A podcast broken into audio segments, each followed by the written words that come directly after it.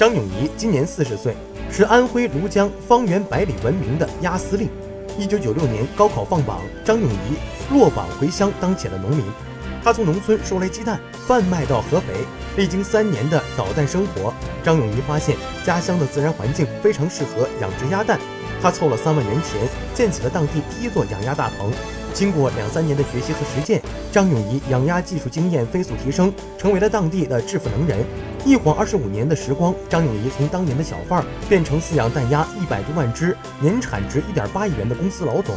从刚起步到现在，张永仪一直帮扶当地农民，利用公司加农户模式，成功帮扶一千二百多户农民走上致富道路，成为了名副其实的带动乡亲致富的鸭司令。